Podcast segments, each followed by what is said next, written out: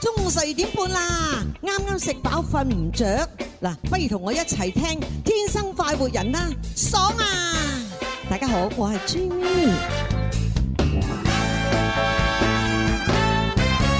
暑天又放假，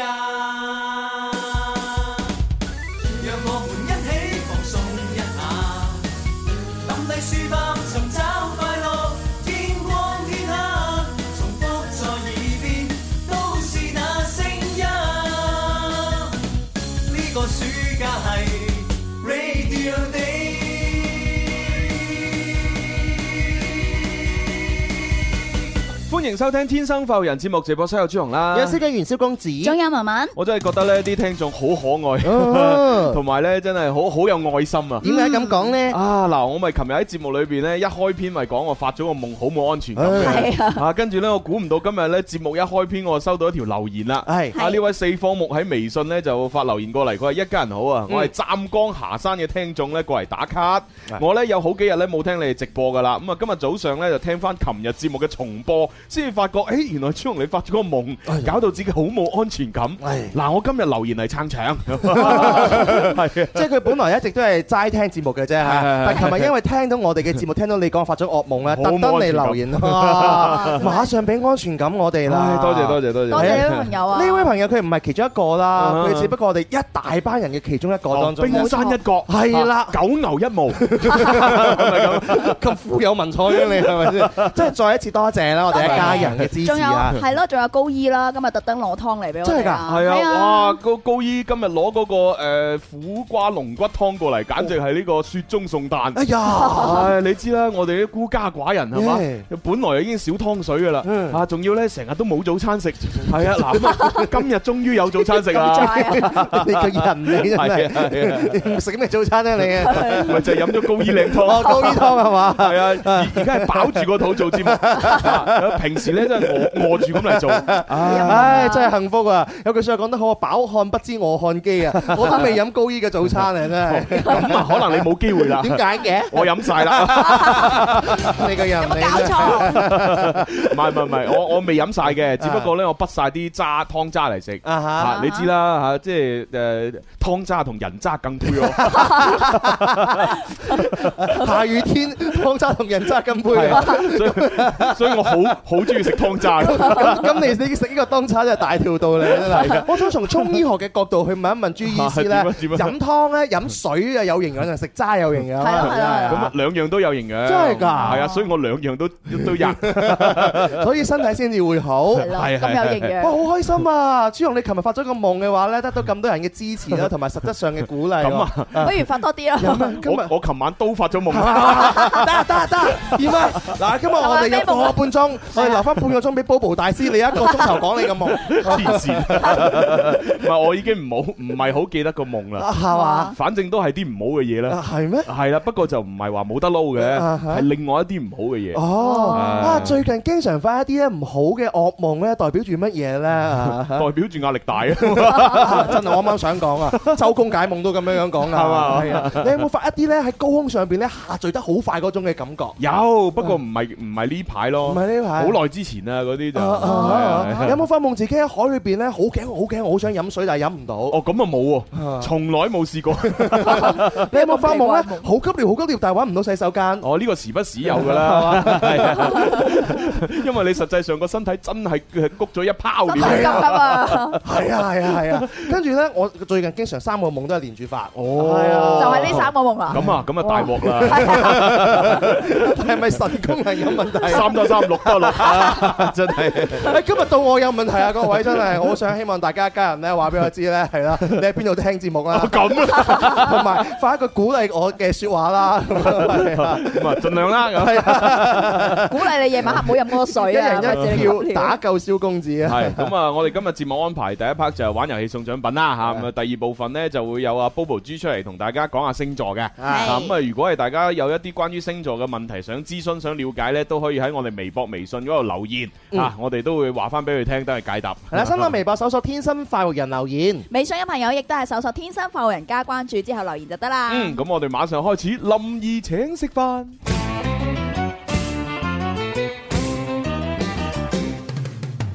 Hãy subscribe cho kênh Ghiền Mì Gõ Để không bỏ lỡ 邊個請食飯先至夠哥仔？打通個電話請你答問題，柴米油鹽而家就樣樣貴，但係我埋單，你有乜問題？A B C D，諗清楚先至話我知。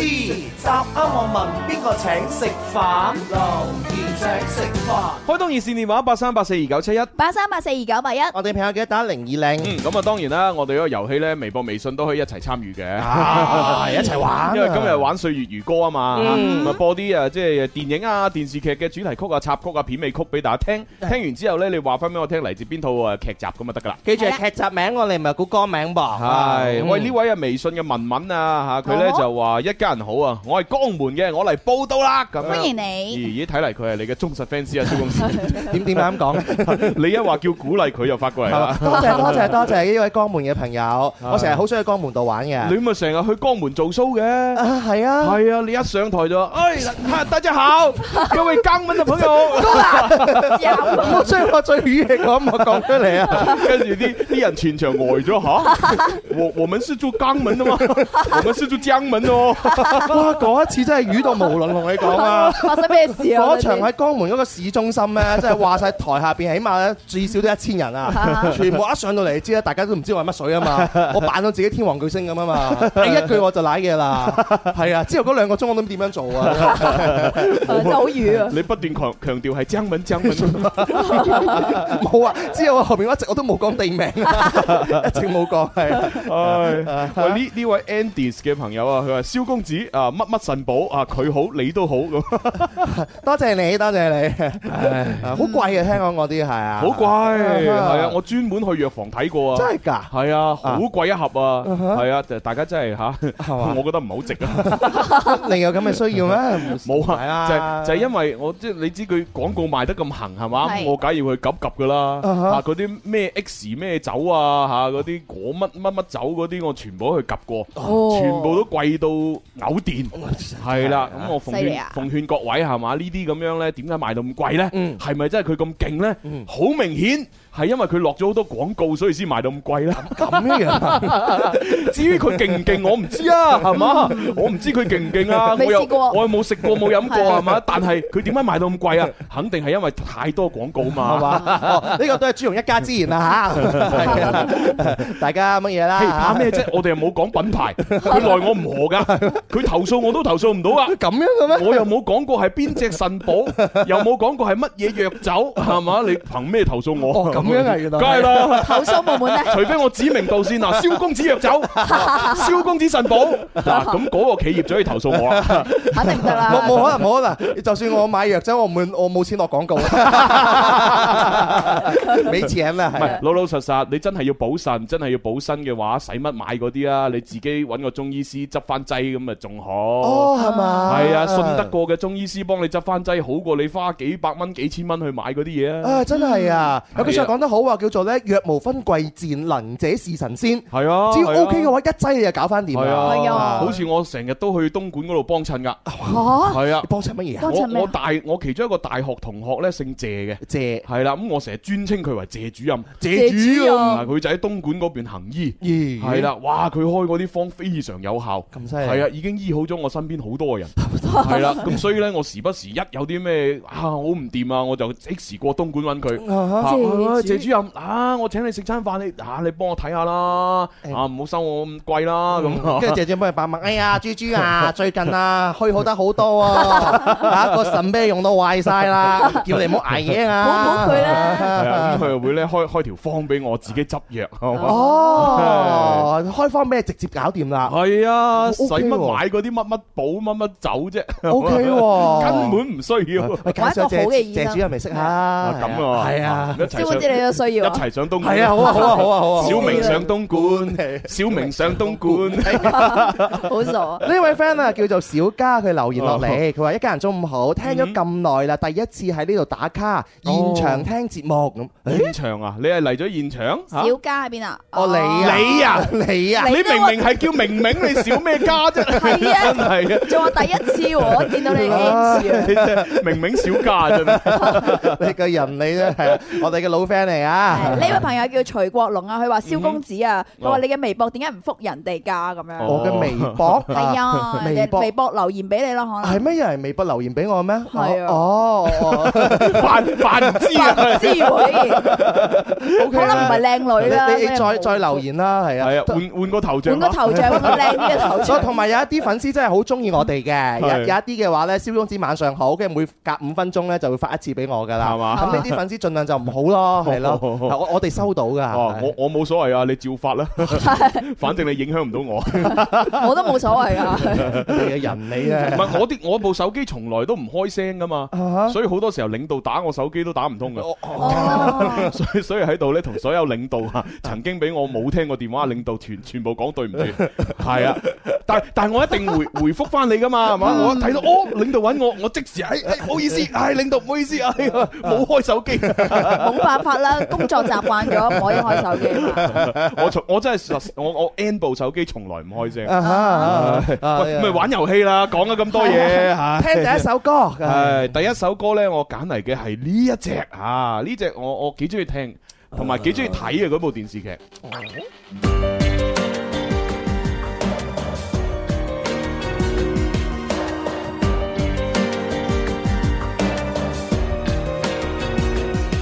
從你透過動作分辨，何謂潛藏內心惡念，在迷惑裏拆穿，看着誰在門前，最終發現。故事隨着我預計發展，虛偽面目無論裝得再好，心中還是有數。謊話就是無論編得再好，終捉到你的腦。這樣用力逃避一種眼神，其實你已敗露。不靠着情報，我都可看得到。咁啊，呢套電視劇呢，當年播出嘅時候呢，我印象好深刻啊嘅，因為我自己就讀醫出身啦。係咁啊，然之後呢套電視劇呢，裏邊嘅嗰一個警察呢，嚇，啊即係佢誒就喺外國嗰邊呢，就讀讀完書翻嚟，咁呢，佢就係讀一個啊乜乜乜心理學咁樣。哦咁啊，然之後呢，佢分析呢每一個人嘅微表情同埋微動作啊。嗯係啦，因為咧，即係好多好多即係犯罪嘅人又好，或者一啲好好聰明、好狡猾嘅人都好，佢即係講大話，誒講得幾叻都好啦嗯，一定係會有一啲細節嘅位，佢冇辦法掩飾，哦，係哦啊，就即係係會有啲馬腳露出嚟。就係那麼零點幾秒所流露出嚟嘅微表情，係即係好細嘅動作，誒咁就會敗露咗佢心底裏邊想密隱瞞嘅嘢。哦，所以一啲係細心嘅人嘅話，根據對方嘅微表情，係知道佢嘅內心嘅狀態乜嘢啦。係啊，我曾經咧記得有好幾幕咧係我印象好深刻嘅。係咁啊，其中有啲就係佢同佢啲同事喺度講嘢啦，咁、嗯然之後個同事咧，誒咁樣翹埋雙手，哦，咁樣喺度同佢講，啊咁啊扮晒鎮定咁，咁、嗯然之後咧俾佢拆穿咗。啊佢話因為呢一個咁樣誒雙手翹埋擺喺胸前嘅呢個動作呢，係一個人冇安全感嘅時候嘅表現嚟嘅。哦，真係㗎。係啊係啊，我以為死我，我做節目成日都係咁 樣㗎。你冇安全感 啊，係啊，冇自信啦咁。冇自信㗎。 係啊哦跟住另外仲有一幕呢，就係分析呢，即係誒一男一女兩個人嘅關係。啊哈咁嗰一男一女呢，其實呢就係地下情嘅情侶，嚇佢唔俾人知道佢哋誒拍拖，亦都唔俾人知道佢哋相識嘅。啊哈嗯咁但係呢，就係喺一一部 lift 裏邊呢，就敗露咗佢哋呢個誒即係情感嘅關係。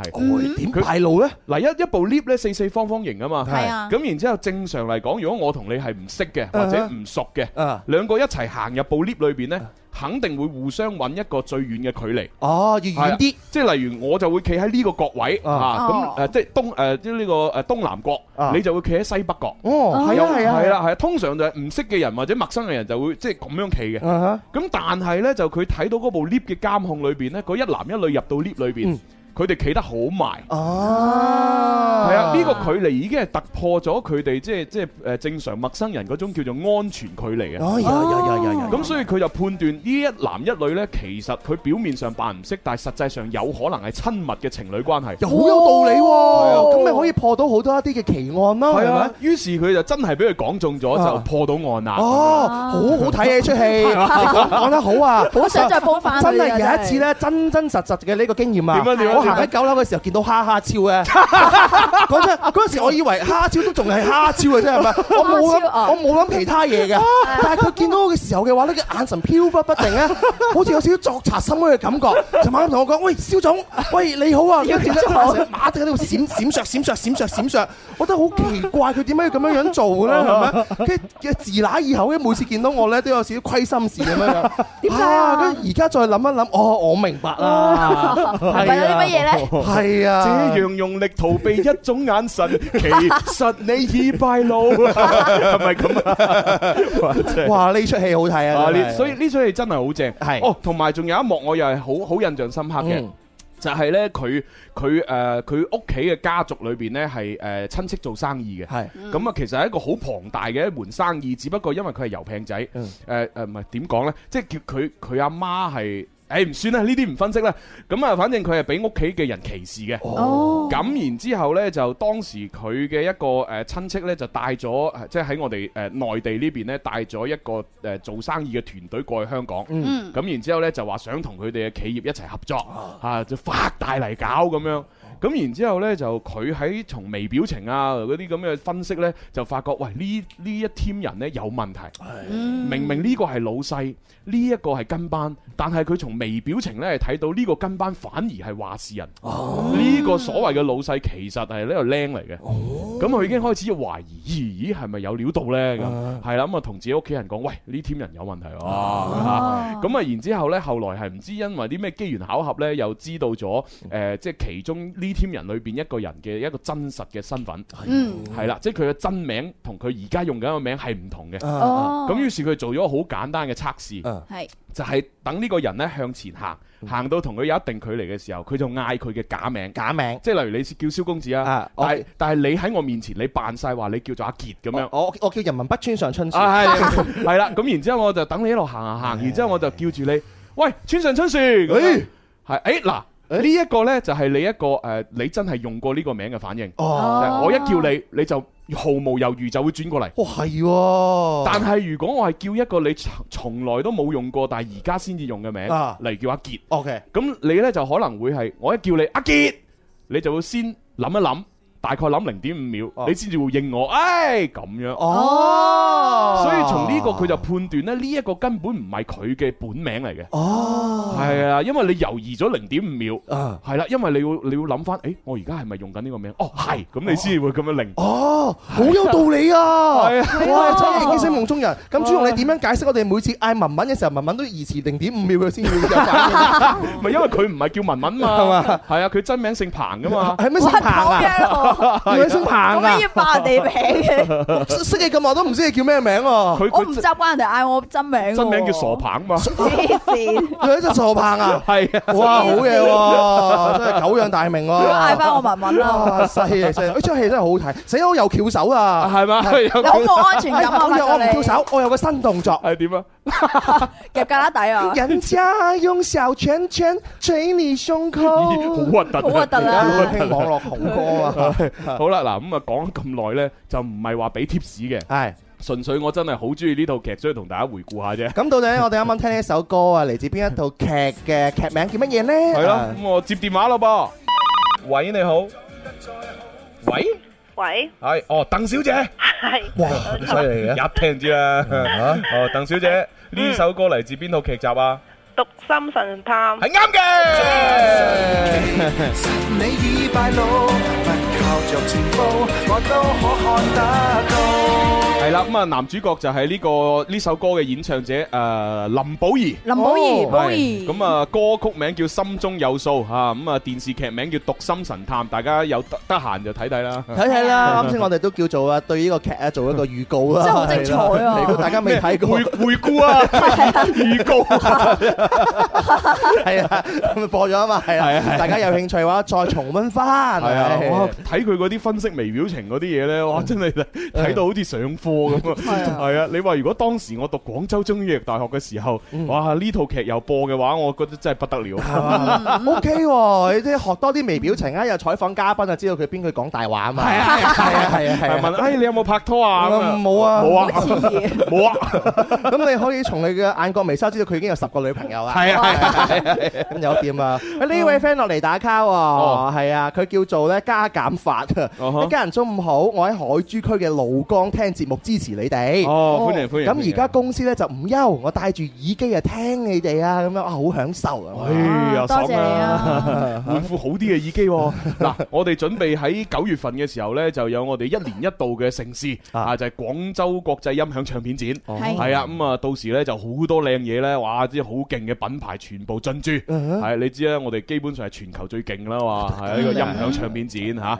咁啊，所以大家嚇九月份嘅時候想買啲乜嘢好正嘅隨身聽啦，嚇好正嘅耳機啊、音箱啊嚇呢啲咁嘅嘢呢，哇！真係掂啊，唔好錯過嚇。係，係千祈唔好錯過啦係同 大家預告，今次我音響唱片展嘅話咧，最招牌嘅嘢咧，反而係我哋嘅呢個耳機啊！係啊，因為我哋而家咧就進入到一個誒誒、呃即係所謂嘅新時代嘅高保真。係、啊，新時代嘅高保真，因為好多人咧就誒、呃都係開始誒用手機又好啦，或者隨身聽又好啦，誒誒嚟追求一啲咧更好嘅音質。係啊，咁、啊，無論係有線嘅、藍牙嘅嚇、啊我哋都追求咧更加高保真。係啦，係係記住啦，一齊支持。係係 係係。 O K，呢個貝兒佢話睇住直播，睇住你哋手舞足蹈咧，就感覺好搞笑。 啊多謝傻手嬌舞足蹈啊啊傻嬌嬌咧，佢就話 一家人中午好啊，今日遲咗嚟報道，啱啱從市場嗰度買菜翻嚟，好熱啊！哇！買咗咩餸啊？講嚟聽 下。我我就其實甚少去買餸係嘅嘛，但我一買咧就買好貴嘅嘢㗎啦。哇例如咧將買成個買市場買乜嘢買啊？返嚟我唔知咩貴嘅。冇啊！我通常自己去買餸嘅時候就會係買海鮮咯。哦，海鮮係啊，嗰啲咩誒貝殼類啊，咩粟米蚌啊，係嘛啊小龍蝦啊，誒跟住咩青口啊啊，哈誒扇貝啊啊哈嗰啲嘢哦咯。呢啲都係有錢人食嘅嘢嚟嘅。係啊，我哋都要買蛋啊，買番係茄啊啊，，買菜啊、買葱啊嗰啲買呢啲啊，哇！買豉油㗎咋你買新嗰啲，我哋過年先會聽到個名嚟唔㗎。係，因為因為我自己平時買買買餸食嘅話呢，都係習慣去超市嘅。㗎啊係啦，因為方便啊嘛，我都係求其買幾幾棵菜、幾個瓜、買幾粒丸、誒肉丸咁，我就翻屋企食噶啦嘛。嗯係啊，咁但係呢，你話要去到市場呢啲咁大型嘅誒購呢個買餸嘅地嗯方，梗係要買好嘢啦。咁啊，梗要買啲超市買唔 到，會會唔會見到家燕姐？見唔到。咦，你都嚟學習啊？喂，啱先啊，阿鄧小姐答啱咗題目，都未講獎品喎。 誒，我哋最近獎品有虛擬獎品，就係我哋嘅產金。啊係啦啊跟住有兩千個誒水果酒、防曬噴霧、牙膏、牙線啊，電影通兌券，誒電影通兌券券就嚟過期咯喎。哦系啊，八月嘅下旬就過期咯喎。係啊，我想哋要嘅朋友嗱嗱聲攞啦。我哋自己睇咗佢咯， 係啊， 費事益啲聽眾啦，我哋自己睇啦。 佢人你係咪節目主持人嚟 係㗎？你我哋話晒你生好嘅你都咁多真係你咁多粉絲係咪咩先？啫？咁佢哋玩遊戲玩咗咁耐，佢哋都唔攞，即係冇需要啦，冇需要，不如我哋自己用咗佢。 有好多有需要打唔通電話啫 嘛，又係啊，真係。咁你唔好 彩啦。再好好啊，快啲爭取攞啊！啊好啦好啦吓，咁啊喺嗰張誒電影通據券過期之前嗰五日都，如果冇人攞得晒嘅話，我哋去啦。哦，好哦咁咁都算係咁啦，係啊係啊，五一咁啊，啊，仲有仲呢有游泳個券啦，係啊啦游泳券。價值八十蚊啊嘅一。路去到明年都有效嘅，啊啊係咁啊，然之後仲有潮汕牛火鍋券啦，嗯嚇啊得翻少量，嗯 嚇應該得一張嘅啫，不如自己食埋佢咯。係喎自己食埋佢 係 啦，係啊 係啊，都係嗱，呢呢一張個個都唔要，咁啊，即係佢哋冇需要啦係啊，我哋自己識咗佢。最後你點樣做主持做咗咁多年 㗎？你係憑乜嘢可以生存到咁耐 㗎？咁咯 我哋唔係為聽眾謀福利嘅咩？ 憑我孤寒啊， 我生存咗咁耐。啊！你嘅人理真係 啊！阿 R 啊，佢就話啦：一家人中午好，直播室嘅地址喺邊度啊？主持人，我想嚟咁啊！哦，誒，廣州市中山三路二十五至二十七號，流行前線名店城負一層，哦，係啊哦，好過嚟啊，過嚟 啊， 哎 哎呢個朋友讚我喎，係點讚你咩啊啊？佢叫兔痴，佢就 話：喂，蕭公子有肌肉喎，咁樣啊！ 肌肉邊度啊？係人都有肌肉噶啦，唔係點喐 啊？我今日唔咁大動作，等谷起身嘅啫嘛，冇明顯哦 咯。顯得有啲肌肉係 嘛？誒，喂，四科目佢又留言喎，佢話呢，我從來未睇過《讀心神探》呢套戲，但係呢，聽阿聽聽阿朱容講完呢，好有興趣去睇啦，咁樣啊佢講到。啊，去廣告啦。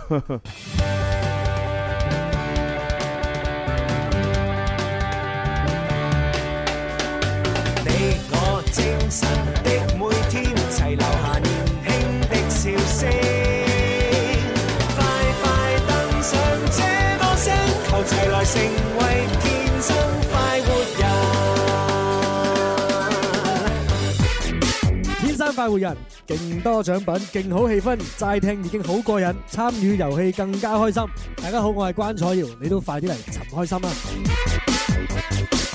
好啦，翻嚟第二部分《天生快活人》節目吓，咁啊，直播室有朱紅啦，直播室。有蕭敬元、蕭公子，直播室有文文，嗯，咁啊，當然啦，啊嚟到星期三咧，又有咧，誒，突然間出現咗嘅 Bobo 豬，耶！波波大師你好。咦咦咦咁奇怪嘅誒啊哦唔記得拉咪，你我講一次， 啊，唔記得推啊，係最近水逆火逆啊， 係啊，係係啊咦係喎，究竟火疫定水疫啊？最近都有啊，都有啊係啊，哇而家水火一五星齊逆行啊，五星逆行，係啊咦 咦，咁要請五星戰隊過嚟喎，可以變身添，係我仲聽到 Bobo 大師講話天王星都逆行啊，啊，準備啦，有個啊幾日，哇哇係啊，咁啊，大家一齊亂作一團啦。出現好多障礙。仲但係始終我覺得咧，即係亂歸亂，係嘛，啊即係一亂嘅時候咧，其實咧就等於有好多機遇啊一嘛個。整合嚟嘅，係機遇嚟嘅，機一遇嚟個更嘅新，嚇，即係哇點樣去改正自己以前嘅錯誤啊，係嘛？或者係跳出自己嘅舒適圈去尋求一啲誒、呃新嘅發展啊，其實都係要要有有亂象嘅時候先會有啲機遇出嚟啊好多道嘛。理係啊喎，危機危機有危必有哎機啊，全部四平八穩係嘛？個湖湖水裏邊啊，一隻隻咩叫波平如鏡，啊一啲漣漪都冇，咁你點進步？ 哦，陳百強就出嚟噶啦喎。生活正淡似是湖水， 真係弊啊！全因為你，咁啊， 真係弊 啊！啊咁嗱，Bobo 豬咧今日過嚟咧會同大家講星座話話題啦。係但係講之前咧有個引子嘅喎。哦，係啦，咁啊，我嘅琴晚深夜咧就同阿 Bobo 豬一齊溝通，一係啊，一齊溝通哦好啫，眼瞓啊，我啊哋哦用手機溝通我啫，唔信，我都唔信。係啦，咁啊一齊溝通啊，究竟講咩星座話題好咧？ 咁樣我哋每個星期都好啱 頭嘅，係啦，咁啊諗咗諗啊諗去啊，我突然間諗到一樣嘢，因為咧就啊聽眾咧就即係時不時都會寫一啲情感嘅問題咧就係發過嚟啦，咁咁啊，然之後我就從一個聽眾嘅情感問題裏邊咧啊就發掘咗咧今日嘅星座話題。哎嗯呀，真係奇怪！今日我特登好留意 Bobo 大師嘅朋友圈嘅 ，Bobo 大師朋友圈連做個預告啊，都話咧，我今日下午一點鐘會喺流行前線直播室做天生發人節 目，今日嘅話題係跟住又點點點點點點點，冇講到出嚟 啊，好神秘。咁啊，今日我哋嘅十二星座話題呢，就喺度分析下呢。嗯，當你懷疑你嘅另一半出軌嘅時候，咁十二星座唔同嘅人會有啲咩表現呢？係啦，係啦，咁所以喺但講係好沉重啊，你 兩個，咁講呢個話題之前呢，我就要讀出呢一個聽眾嘅來信。啊哦，哦原來咁有咁樣嘅鋪墊㗎。有咩故事？我哋星 show U 環節裏邊隱藏咗情牽一線， 哦問你怕未哇，買一送一喎！今日我哋嘅節啊係啊係啊目係咯，好難得喎。 ？Buy one get one free，係啊，我我哋陣間都唔知播咩版頭好啊。咁啊播星 show U 咯。咁啊嚟啦。 哦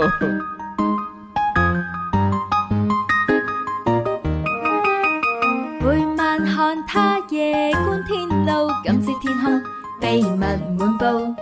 你我身體裏藏暗號，拆解星座完整無數。Where can we touch the stars? There is a channel. They show you. 星 show U G 情牽一 線，係啊，好創新啊！呢個環節真 係真係弊啦，又要解答星座嘅話題啊，同時 呢有啲有情感嘅問題，需要我哋去解決。係係係，咁啊呢個聽眾咧喺微信嗰度咧留言俾我㗎，嗯啊咁啊就為咗保護佢嘅私隱咧，咁就唔讀佢嘅名啦。哦我唔讀名，男定女啊？呢個係誒女人嚟嘅，女人係啦，因為已經生咗㗎啦，佢已經生咗啦做。咗媽咪，冇理由叫佢女仔㗎，啊哦，但係如果佢好後生啊， 咁樣廿零歲生 咗，婦女咯，咁都係女人啦，咁樣啊 都要過三八婦女節啦。文文你五廿歲唔生仔，你都係女仔啊，係啊，梗係要堅持啊， 係啊。我啊思思都係喎，阿阿娟嫁唔出都係女仔啊， 呢個女仔會未免老咗 啲啊。咁咁啊係。咁呢個女人有啲咩問題啊？嗯系啦，咁啊讀佢來信啦吓。 朱紅聽節目呢，我已經聽咗有十八年嘅時間啦。哦啊，咁啊，今次呢，第一次寫信上嚟，嗯，啊，一啲人呢，十八年啦，係嘛，遇到問題先揾我哋。誒點講咧？又唔好咁講嘅，人哋無事不登三寶殿唔啊！係啊，佢就算冇遇到問題，都可以寫封上誒信上嚟讚下我哋啊。 真係冇啲咁嘅 friend 喎。係啊，從來遇唔到。係 佢寫上嚟肯定有目的嘅，肯定有問題嘅，唔直會入話主題啦唔會話已經我冇問題，我就想讚下你哋得啊唔得㗎？哦，再唔係可以寫封信上嚟晒下命都得噶嘛。啊哈我哋之前咪都收過好多男聽眾嘅晒命情書嘅，啊係哈係啊，啊又話自己點樣啊，即係一年換幾個女朋友啊嗰啲啊，又話自己啊而家啊即係周遊列國去我旅遊諗。起啊食早餐啊嘛， 你你記起啊嘛？我記得食早餐。當時阿 Bobo 豬都喺度共同見證啊！真係啊係！OK，咁呢位 friend 啊有好，問題啦繼。續讀嗱，希望呢就誒、呃你能夠喺節目裏邊讀出我嘅來信啦。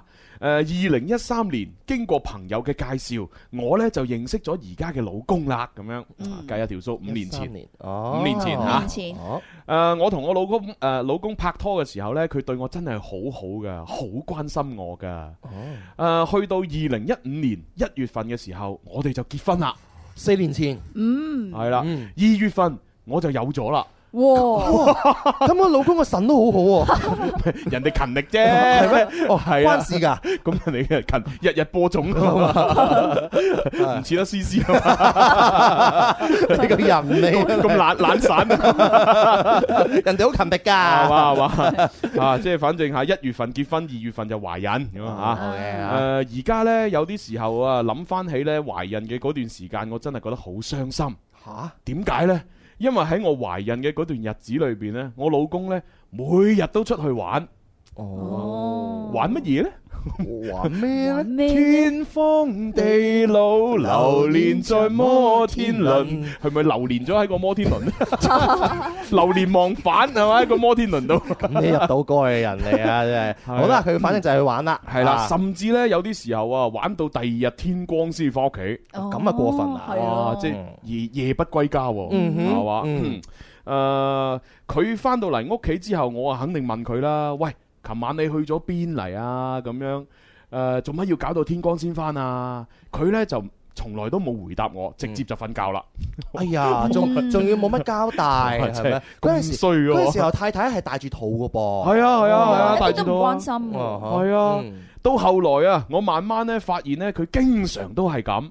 有一日咧，誒、夜晚嘅時候，我趁佢去沖涼咧，於是我就偷睇佢部手機。哎呀，啊嗱，呢個就係悲劇嘅開始啦。嗯，無論個男人喺出邊，唔係係做得好或者做得唔好都好啦，偷睇手機絕對係悲劇嘅第一嗱，步。首先講偷睇手機呢樣 嘢啦，你睇到又係又係唔好嘅，睇唔到又係唔好嘅，係咪係啊，嗱，因為你你你點解要偷睇偷睇手機呢？就係因為你覺得佢有嘢啊嘛。嗯係咁你當你睇到佢真係有嘢啦，咁你咪就係有更加嘢之傷心啊唔開心咯係啊當你睇到佢冇嘢喎，你就會諗：喂，冇理由噶，冇理由冇嘢噶。 嗯，佢一定刪咗，一定刪咗，嗯，一定有嘢嘅。啊係就算係真係 冇嘢，俾個男嘅知道咗你偷睇佢手機，即係證明佢唔信任啦。係啊唔信任又係一個悲劇嘅開始嚟係嘅。啊產生裂痕咯唉，但係冇辦法嚇，就係偷睇係偷睇㗎啦。但係佢係迫於無奈嘅。係啊，因為個老公咁衰係啊啊，嘛。佢先至係出此下策。啊即係除非你話好人好者，個老公明明對佢好啊好，佢都要偷睇手機。無啦啦咁咁係啊呢啲就真係係嘛唔啱啦。係啊咁但係而家個老公真係咁衰，咁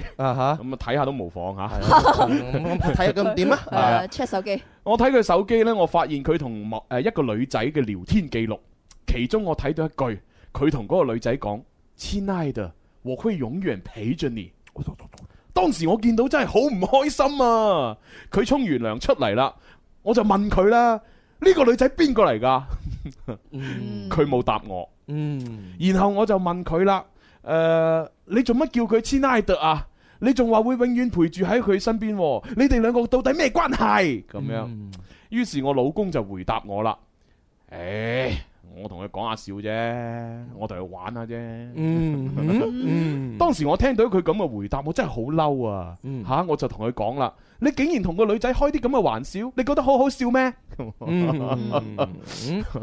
啊，呢、個女人真係信嘅喎。誒有啲單純啊，係同誒、呃我同我老公結婚三年嘅時間裏邊，我哋嗌交嘅次數越嚟越多，佢唔翻屋企過夜嘅次數亦都越嚟越多。啊，真係、每次嗌交呢，佢都攞離婚呢兩個字呢嚟到同我講。哇，係佢甚至啊，仲會同我講誒呢一句説話，就係、話：當時你為什麼要留下這個小孩？哎呀，哦幹嘛不把他打掉？哇！你真係人渣簡直啊！係啊，人誒，渣。我反而睇到啲端倪啊，啊我聽完佢講呢句説話呢，我當時真係傷心咗好耐啊！我我一粒聲都出唔到，我忍， 嗯咁都可以忍。 又忍，哇！呢、個呢、個女人真係經典，啊，即之係個前嗰封信個 friend 又係 忍，呢個又係係啊，個老公就人渣係嘛嗯，個老婆又忍忍，啊哇！真係忍者是怎麼練成的嚇？真係哇！真係，啊直到最近一段時間，我先至知道呢，原來佢同嗰一個女仔呢，係已經喺埋一齊有兩年時間啦。哦，你你未免太後知後覺啦吧？其實你一早就估到啦啊係，你只係你只係誒叫呃住自己嚇，就話冇嘅，我老公話同佢玩就同佢玩啫，冇嘢嘅，你呃自己啫嘛。係嘛嗯啊誒，當事人都太容易俾人呃啦。啊唔係主要係佢好好想真係呢個係事實，啊係啦係啦。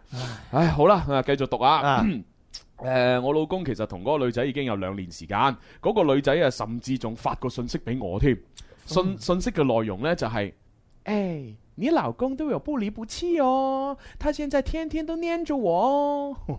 哇！呢呢個咪哇係正版嘅狐狸精，哦係啊，即係示威咯，示威喎宣示主權 咯，係嘛？嗱，你老公而家呢就好中意我啦，日日黐住我，啊哈問你死未咁，小小三上位日啊嘛，係嘛哦真係離譜啊！啊我當時嘅梗係冇回佢信息啦，啊，我就直接問我老公，我就問我老公，喂，點啊？佢發條咁嘢俾我喎，我老公沉默啦。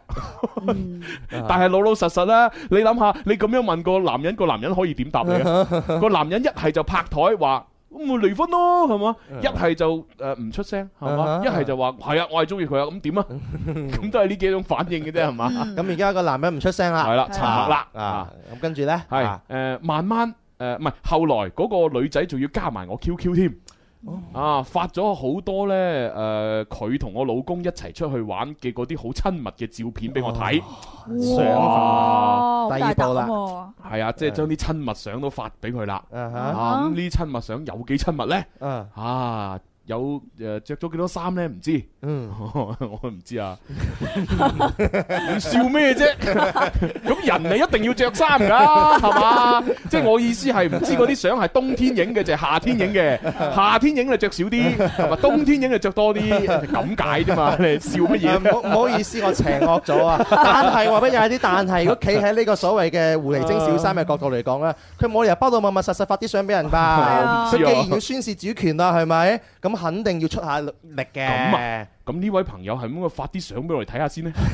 等我哋判斷下啊嘛，即係睇下有幾過分嘛，嘅人離晒 譜，係嘛咁？咁點咧？發咗相俾佢啦。係啦吓，咁、我我我見到啲相之後，我又好嬲啦，我又去問我老公啦，喂，呢啲咁嘅相咩意思啊？吓、你同佢影啲咁嘅相？啊！你當你當初同我講，你同佢只係開下玩笑嘅啫喎，你哋兩個冇關係嘅喎。嚇、當時同你你裝當時仲同我講呢個女女人係人哋個女朋友嚟嘅啫喎。咁而家你做乜要同佢出去玩啊？做乜要同佢咁親密啊？影埋啲咁嘅相啊？於是誒呢、個時候，我老公又沉默啦。喂我覺得老公佢沉默呢一招好殺食嘅，知唔知啊？佢沉默係偷食咗兩年半啊！係啊係啊，原來沉默係可以偷食㗎，你知唔知道啊？啊！即係作為太太，佢真係天真到對對老公沉默就以為老公係啱㗎，就信老公。啊嗱，老公沉默啦，然後我又忍啦，有忍啊又忍啊！好嬲啊！波波大師，聽到呢度你會唔會有嬲嘅感覺想啊？冚佢。係啊，你咩感覺啊？真有係啊有啊，有啊嘛，二作業啊，係嘛？真係 係啊自己做作業就生存唔到，係 係啦，啊，自作業不可活。哎呀，但係笑唔出啦，我有啲嬲啊！真 係真係冇辦法仲有呢位 friend 寫信俾我哋噶嘛？係啊，好，我忍吓、有一日啊，我無意中咧睇到嗰個女仔嘅 QQ 空間裏邊咧，就誒發咗一條誒誒嘢出嚟，啊發條嘢吓，咩嘢？佢發咗一張 B 超相。嗱，B 超相係咩？通常就係懷孕嘅時候做嘅 B 超相，真係㗎。係啊咁腎結石啱啱做 B 超啊？可以哦係啦。我就見佢發咗張 B 超相上去，旁邊呢仲附加咗一句説話，啊唔係，仲附加咗我老公嘅相片。啊然之後呢，佢仲要加咗啲文字係咁寫嘅。啊我懷孕啦，老公陪我做產檢。哇，哦好過分啊！離晒譜啊，簡直。嬲到！如果唔係做電台節目咧，我而家可能真係已經係即係講嗰啲唔應該講嘅嘢啦。啊怒火衝冠，係唔啊係怒發衝冠，係啊，呢啲可唔可以告佢啊？應該得啩？我諗係咯，係啦，我諗應該得啊嘅。諮詢下律師啊，係啦係啦。跟住佢點咧啊嚇？ 誒、呃我睇到之後我非常之嬲啦，我就問我老公啦：你究竟仲唔係？你究竟仲想呃 我幾耐？啊，女人係要咁噶 嘛，係咪先嚇？ O K 係啦，仲想呃佢幾耐？係啦。係啊，然之後呢，我老公呢就誒、呃即係覺得自己好有道理咁樣呢鬧咗我一句：嚇，媽媽買嘅雞蛋媽媽買嘅雞蛋，係呢個歇後語 啊，又玩我喺我哋三個環節喎，越聽越地道喎。唔係媽媽買嘅雞蛋呢係一個一句説話。 咁啊，佢老公呢其實係講咗呢句説話嘅縮寫宿舍啊，一頭一尾嗰兩個字夾埋。媽媽買嘅雞蛋哦啊，我只不過將呢句説話補充完整。啊，啊，媽媽買嘅雞蛋啊咁樣樣。買 蛋雞蛋係乜嘢啊？文文你哦唔知咧不如講知講。唔咧，我都唔知啊，你哋唔知啊？ 我都唔知啊，反正我就將佢完整嘅説話，媽媽買嘅雞蛋呢講出嚟哦啊，其實縮寫嚟嘅兩個字嚇。哦，咁誒當事人點反應咧嚇？系啊，咁啊鬧咗佢呢句嘢啦，啊啊然之後咧就話誒、你係你係咪頂唔順啊？頂唔順咁啊好啦，你你走啦，你躝啦，你躝屎吉路啦，哦咁樣。可以咁樣㗎？係啦啊，當時我就真係好嬲啦，哇！我忍無日可忍，嗯我就咁我就同我老公講：你鬧人唔好鬧得咁，你鬧人唔好鬧得咁過分啊！你做咗啲咩事情你自己最清楚啦，我同你冇辦法再生活落去啦，離婚啦！我我同情唔起身啊，係嘛係啊，唔知點解，係啊佢好可憐我哋嘅 friend，係啊但係同情唔起身真係。後來啊，我就將呢件事呢，就同我啲親戚呢就講咗啦。咁、啊，我啲親戚俾我嘅意見呢，就係、話，為咗個小朋友，你哋兩個試下心平氣和咁樣坐低傾下啦。但係呢，我而家呢，連一分鐘我都唔想再見到我老公啊，我都唔想翻去嗰一個家啊。嗯各位主持人嚇，唔該幫我分析下，我點樣解決呢件事呢？多謝。哦，都還算好啦。係啊我以都有為忍喎我以為佢嘅問題係主持人幫我分析我老公到底係咪出軌 啊？喂如果係咁樣樣嘅話呢，如果係我就唔讀呢封信 啦。係啊，真係。唉，嗱，好啦，咁呢封信呢就誒、呃、讀完咗啦。咁啊，Bobo 豬你或者嗱就唔先唔使從星座嗰度分析啦，你先覺得啊呢件事點算好呢？咁樣啊？啊通常咧都係另嫁唔打仔，莫教人分妻我係啦唔建議分嘅。嗯哼但係咧佢呢件事咧係已經誒比範圍比較廣泛，嗯咁我建議都係做兩手準備嘅。哦兩手準係備，啦，第一手咧就係誒婚後嘅共同財產啦，嗯哼嗯一定要好清晰啦。冇錯冇錯冇錯。因為其實我哋身邊都會好多呢種朋友嘅，嗯律師咧都會講啦。嗱呢個時候如果談感情，即係律師嘅角度就係談感情已經失敗咗咧，你最好一定要保障到你應有嘅資本，嗯十萬都係錢，係啊三萬都係啊。係錢，係啊你哋要計清楚，尤其即係是要保障翻你自己。尤其是嗯如果佢哋係共同物業嘅，係係啦，嘛咁啊呃聯名兩個名都有嘅呢間屋即係嘅，你要兩手準係啦備。咁點分呢？咁同埋誒誒小朋友嘅撫養權，係啦係啦，跟住每個個月嘅贍養費。唔唔好計少啲，唔好因為老公嘅一兩句説 話，哎呀唔好計咁貴啦，嗯咁你就計平咗，因為可能三年後、五年後你就會後悔，係啊你當初嘅贍養費太平啦，因為個因為物價係會升嗯係嘅，通貨膨脹嘛，係啦係啊係啊，好衰我覺得講呢啲嘢，唔係啊 係啱㗎。我覺得你好啱㗎好追係啊啊同埋係我啦我嘅意見同你一樣，你講埋先啦。係啊係啦，即係我覺得即係一定要兩手準備。係啊係啊咁同埋誒，咁第二手咧就係啱啱事主都成日忍，哦，人人係 啊，咁可能呢一種咧，誒、亦都有一個問題就喺度咧，即係到最尾咧，即係小三上位嘅，可能好容易上到嘅，嗯因為咧小三上位記咧，阿帶咧一定要好有誒、英 勇啊，好有智慧啊，同埋要好忍得嘅。嗯哼係啦，咁所以如果阿大咧冇乜情，即係喺情商上邊啊，嗯哼或者技巧上邊唔識點面對嘅話咧，就真係我哋所講分開就分開㗎啦。嗯咁所以啱啱其實我聽咗幾次就，其實佢都話我忍，嗯個嗱只要老公唔出聲就忍，咁可能好容易又會造成咩意思咧？呢件事就咁過咗，，E 嗯以後永遠接受咗呢屋企又多咗第二個女士。係咯咁樣係咯係咯係咯。嗯，即係呢樣呢封信已經唔係第一封我哋讀咗咁嘅來信啦嗯，係啊類似好多啲咁嘅信，我哋即係經常都會讀到啊。嗯所有當事人啊，成日話要忍嘅話，最終受到傷害都係自己嘅。係啊。你越忍得耐嘅話，受傷得越深。同埋呢，即係好多時候呢，即係嗰啲親戚朋友勸佢，都會從一個角度出發，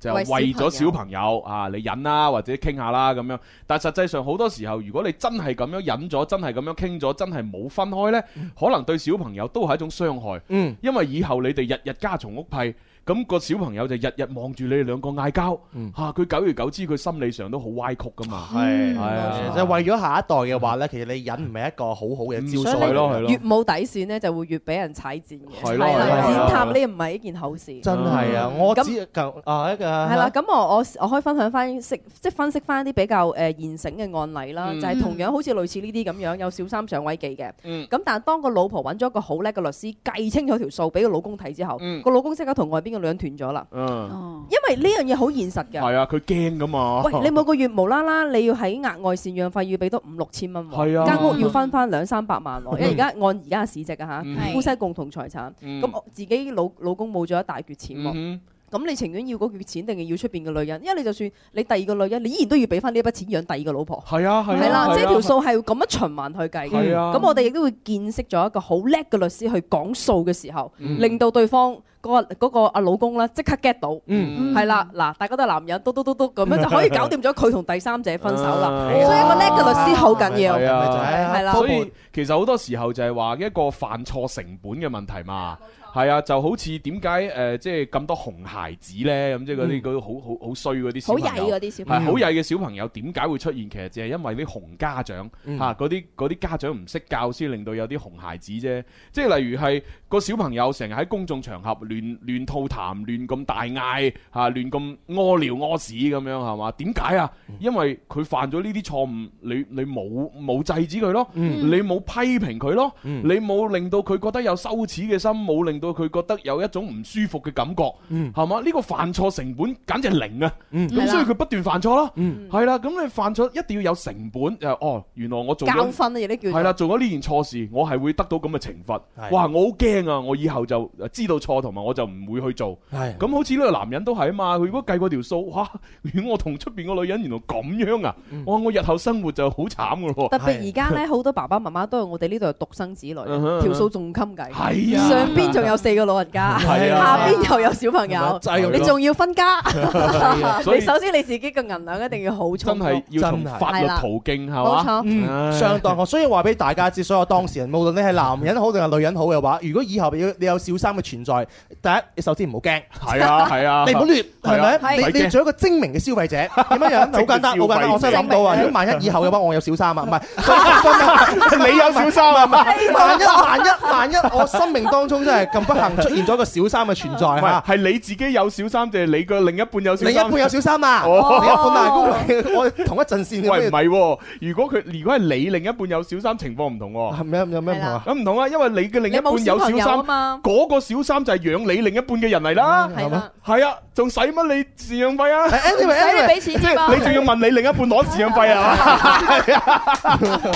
即係假如我係女人咁計啦嚇，你係我係女人，你係女人我係女人係啦。如果萬一以後誒對方有小三啊，萬一以後你係女人，咁啊，嗱，萬一如果對方要挟我 嘅，啊，要挟你發啲好親昵嘅相，發啲嘅證據俾我嘅話，呢個時候你犀利啦啊，，保存啊，保存系系收集證據。系 呢樣嘢好緊要係啊係啊！啊以後就係你呢個爭取財產、保持利益嘅關鍵。第二個，因為你開始嘅時候你 check 你嘅老公手機啊嘛，check 到老公手機有端倪啦，呢個時候 嘅話影低佢，第一冇錯，截圖第一影低佢。第二個，你既然有方法，佢沖涼你都睇到佢手機啦，你瞓覺睇唔睇到佢手機先？係啊瞓覺睇到手機， 誒，第你大把嘢玩咯，係咪你慢慢玩，你慢慢玩，你約佢，Honey 啊，喂，今晚不如又繼續咯。系，好 掛住你啊！約佢地方見面係咪先嚇？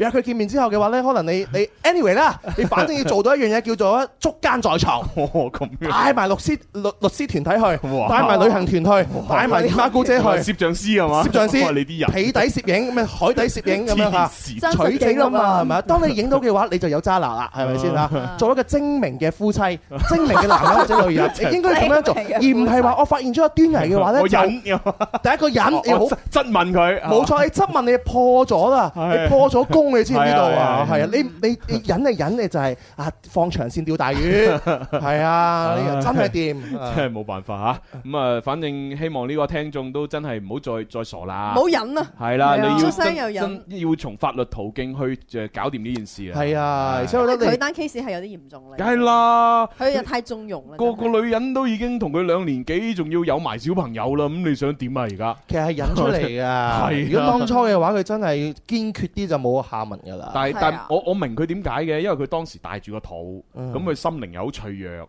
佢冇呢個勇氣同佢老公係嘛，即係即係離開佢老公嘛，嗰陣時未有勇氣啊。嗯未有個依靠即。係讀得太，誒差唔多時間嚟㗎。係咯，誒原來準備去廣告，啊啊轉頭翻嚟繼續講星座吓。喂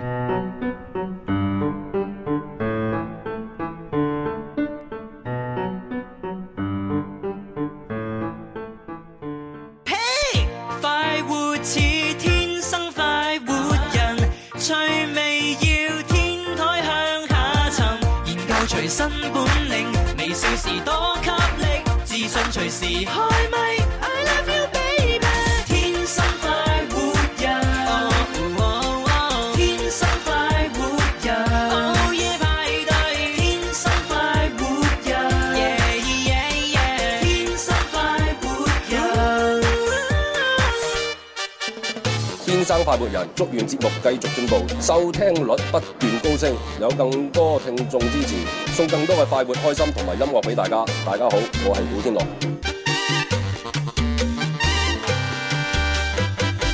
阿 Bobo 豬一聽到古天樂個 I D，成瘋個狂啊！簡直好開心 啊！成個發花癲咁， 我好中意佢啊嘛，唉真係我夢想當中成日嫁俾佢做老婆㗎，真係㗎係啊，係咩我好中意古天咁啊，樂而㗎家。冇機會咯喎。係啊，你另一半唔會呷醋 嘅咩？ 係啊，佢另一半會呷醋啊！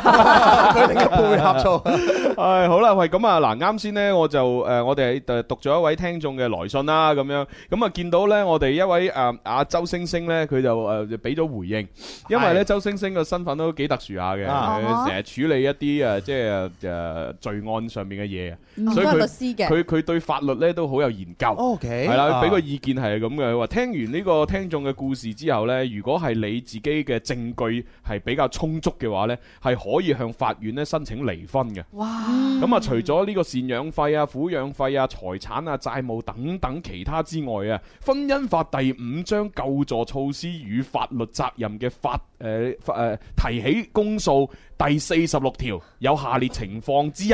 導致離婚嘅冇過錯方有權請求損害賠償㗎。有配偶者或他誒、呃有配偶者與他人同居嘅，支持女方勇敢企出嚟，俾呢個男人一個重重嘅懲罰啊！有需要可以揾我幫手。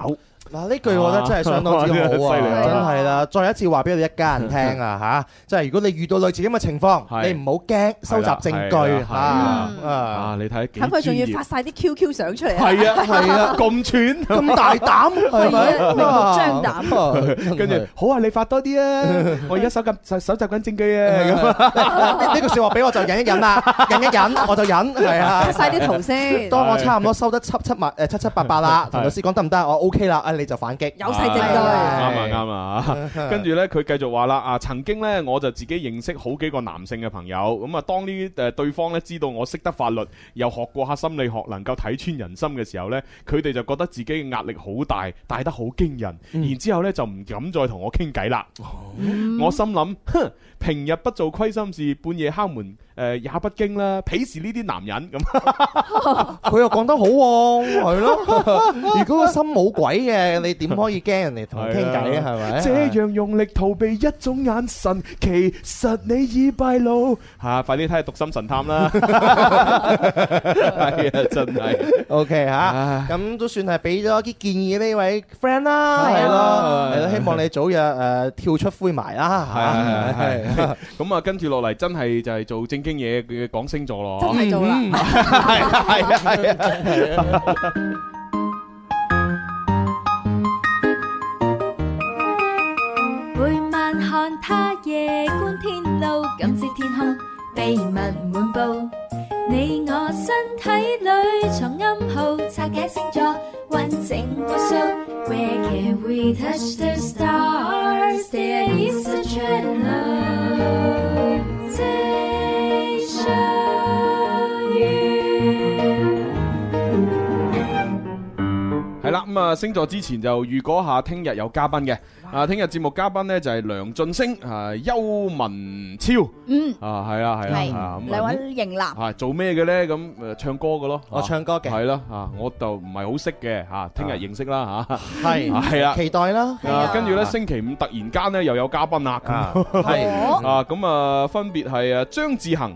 啊，即係以前 Boys 裏邊嘅其中一位， Stephen 啊係啦，以前其實 Boys 以前都有上過節目嘅，哦就係啊 Stephen 同埋啊阿 Kenny Kenny 兩個一齊上過嚟，嗯跟住喺佢哋散咗之後，又重新組建咗一隊新 Boys，啊嗯當時就係陳偉霆啦、William 啦，啊同埋啊啊啊啊張志恒，仲有另外一位，三個一齊又上過嚟。 OK 咁啊今次呢，就啊即係應該就叫做正式係以個人身份上嚟啦。張志恒靚仔啊係張志恒係咯靚仔㗎咁啊，另外亦都帶咗個同性兄弟張燕博過嚟。哦呵係啦，咁啊兩個星期五呢就會過嚟直播室啦。佢哋兩個係組合，誒應該就唔係啦，都係一齊組隊上嚟啫。 OK 係啦係啦啊，咁啊想睇靚仔嘅朋友係嘛，星期五就唔好錯過啦。哦，聽日嗰兩個都應該靚仔嘅，都靚仔嘅啊啲相好靚㗎。你點解我唔係聽日翻 台咧？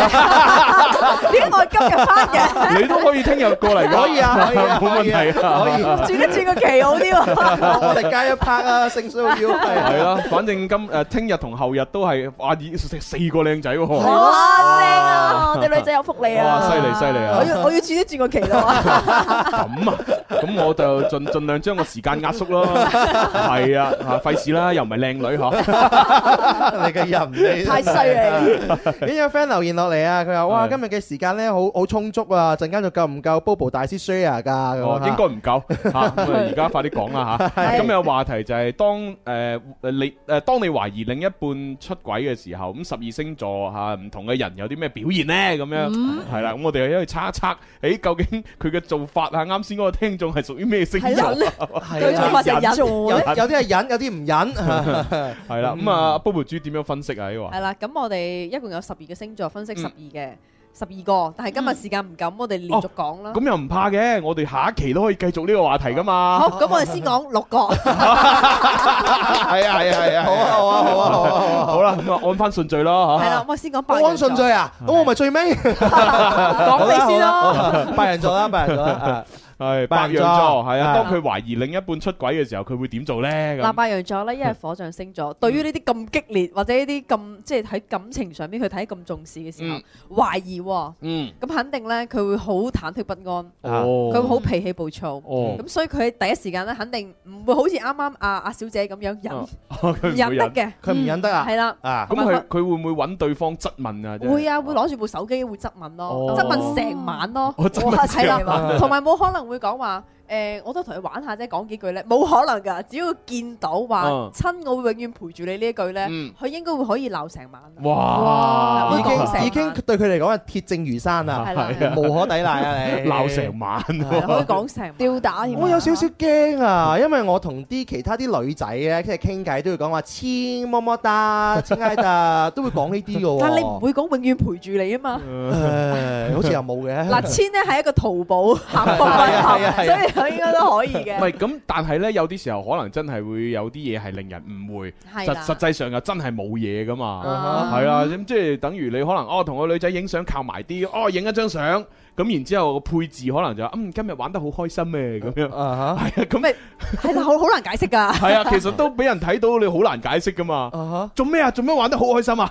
做乜黐到咁埋啊？影相啊？咁咪應該後邊有一堆人咁樣就好啲。係啦係啦，如果係單獨咁樣咁啊死得啦，係咪啊？又係啊水洗都唔清喎。咁咁即係白羊座，就算見到呢啲疑似係有嘢，但係又未確定，佢都會鬧。 佢哋唔會轉彎抹角哦咯，都會直情同你講。咁如果你向佢解釋，佢聽唔聽啊？聽唔聽得入應啊？該都聽唔聽入啦聽得入嘛嘅，聽得入嘅但係佢不斷巴拉巴拉巴拉嘅時候，你不斷堅持你自己咯。哦嗯，即係即係一定要死口唔認，冇啊，真係冇。佢 拗喎，我覺得白羊座你除咗死口唔認都唔得嘅，有證據。啦可能你講話以嗰張相嘅呢個角度兩個人，即係另外個角度一一班人。咁咁咁可能佢就會信服我另一班人嘅。係咁以後影相影多幾個角度，一定要後邊一班人。係一班人，一班或人 者學識 PS 啊，P 一班人出嚟啊。黐線。咁衰，即誒好啦係。有嘢啦。咁呢個就係白羊座啦，吓就係會會鬧你嘅，啊鬧成晚嘅。 OK，好跟住第二個星座係金牛座，金牛座。金牛啊座葉 葉問啊問，係啦誒，當葉文知道蕭公子外邊有， 咁會點呢個咧？時候咧，佢唔會有任何嘅誒脾氣啊，又或者佢唔會有任何嘅誒反動嘅任何嘅情緒，佢會啊好低調，好低調，因為佢懷疑啊嘛，嗯佢唔肯定，嗯所以佢會先收集證據。哦咁若果證據確鑿嘅時候咧，佢仲會斷咗你嘅經濟，哇 佢會掌控翻你嘅經濟，哇佢會查帳。 咁若果本身你好似係誒你嘅經濟本身係太太或者係老婆揸 fit 嘅，咁、嗯可能佢會對於你喺錢、行政、財務上邊更加啊握得更加緊，哇，哦俾機會哦你肥水流別人田啊！係啊，尤其是唉，求其俾份嘢你簽，唉呢啲係健身報告嚟啫， 你簽咗名，吓我 層樓冇咗啦 咁，就咁樣樣原來係咁樣都係一 À. 嘅。個好聰明嘅做法啦。犀利犀利吓，啊葉文真係吓好勁嚇！喎，啊即係心思細密嘅人咯，即係你夠膽即係欺騙我或者傷我嘅感情嘅話咧，我就斷咗你嘅經濟誒財路。唔係啊不過如果你同葉文喺埋咗一齊嘅話，你都唔會喺出邊做乜嘢啦，嗯冇必要 啊，係咯冇必，冇必要。今日準備咗底冇㗎，咦綠色嘅喎，你有 冇？係啊，咁綠綠色㗎，係啊，即係 如果哎呀，最緊要除得快係。啊，冇唔怕戴。誒好啦，咁啊呢個就係金牛座啦，Ờ, 嚇嘅經濟上面操控你啊，冇錯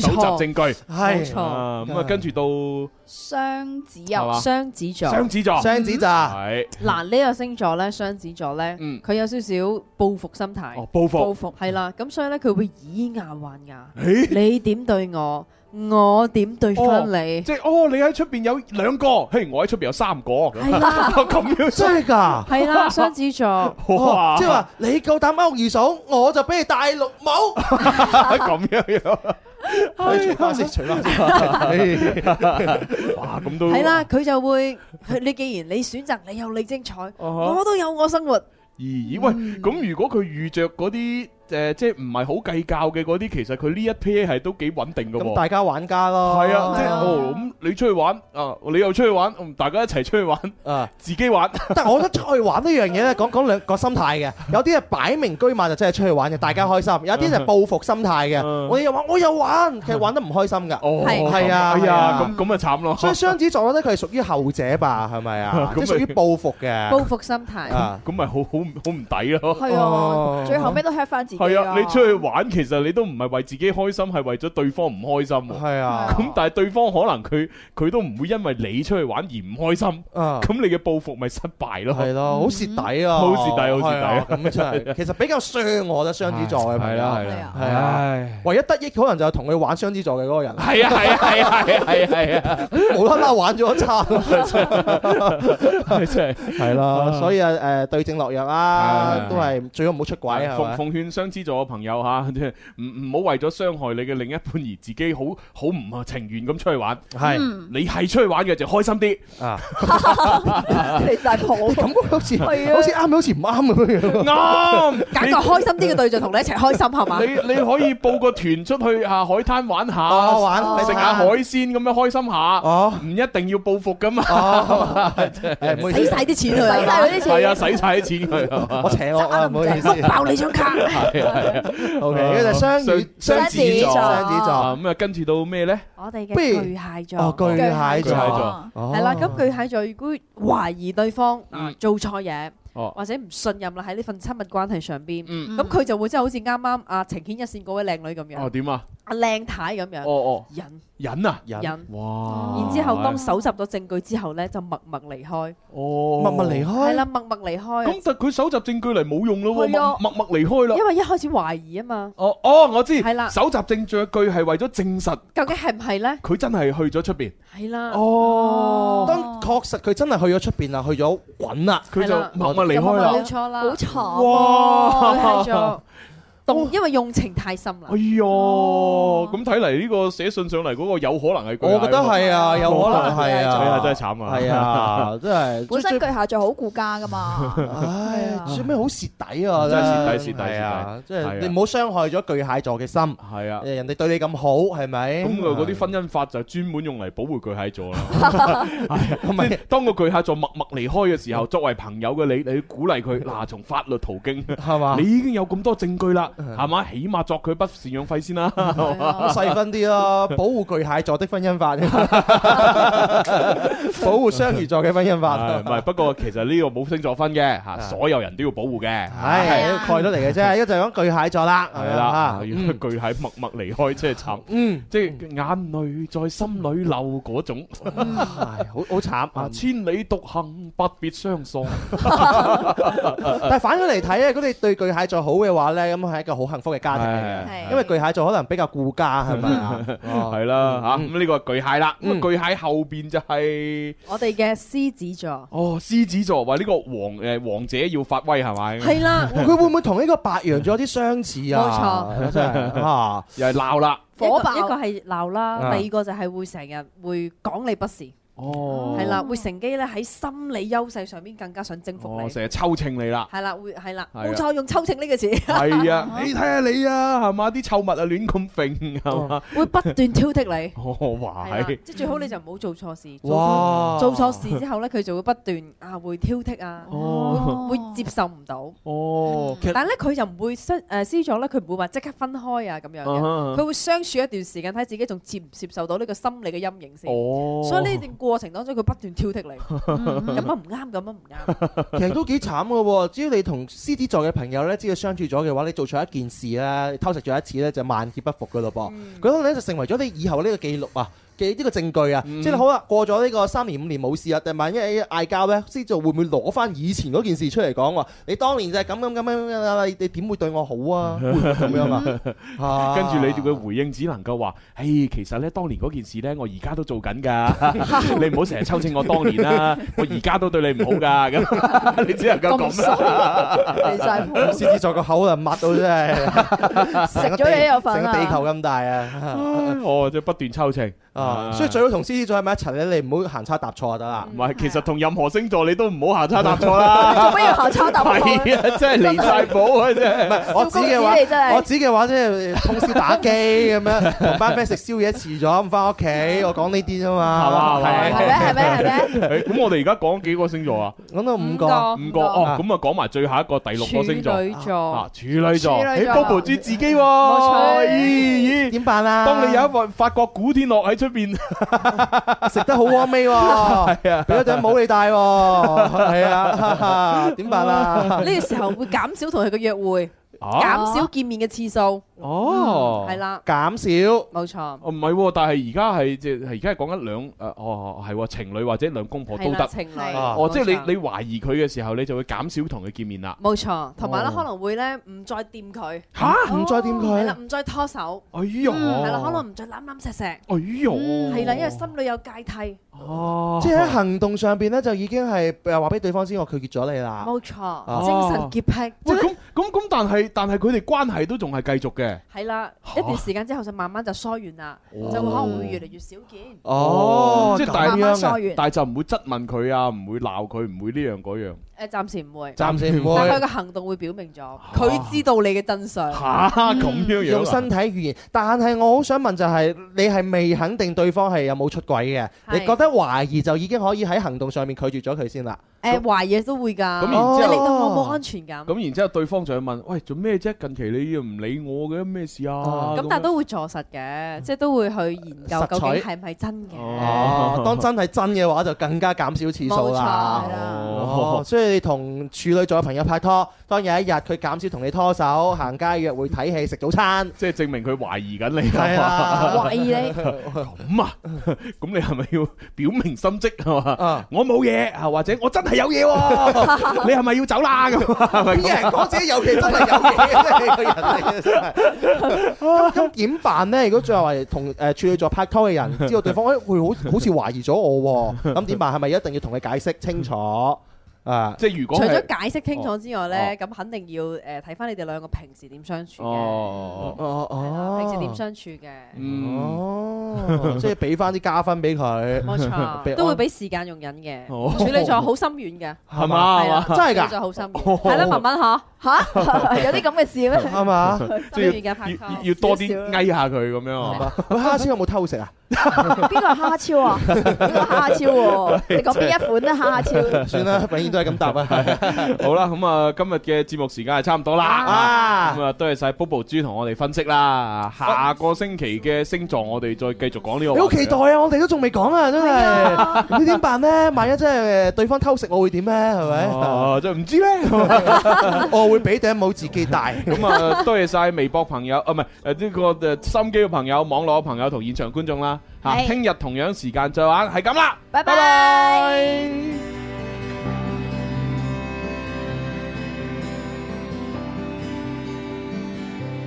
多麼想擦去你淚印，難堪都必須要強忍。時光總偷偷的閃過，難敵厄運。何解天意這樣弄人，殘忍都不應太過分。年月給偷走了每段記憶，亦仍夠振奮。我遺憾抱緊你未夠，時候到了不可擁有，我也知要鬆手，卻捨不得你走。我承諾過的會做到，望你遠方都看得到，不必擔心，我定能安好。從今以後努力做人，耐心等到終點的那刻再擁抱。嗯這一生仿如浮雲，不多好時辰。永遠記緊珍惜至親，用盡力愛着人，找緊一生的良辰，賣力地放任。來日當我向着你前行，起碼我沒白過此生。我遺憾抱緊你未夠。時候到了，不可再擁有。我也知要鬆手，卻捨不得你走。我承諾過的會做到，望你遠方都看得到，不必擔心，我定能安好。從今以後努力做人，耐心等到終點的那刻，再擁嗯嗯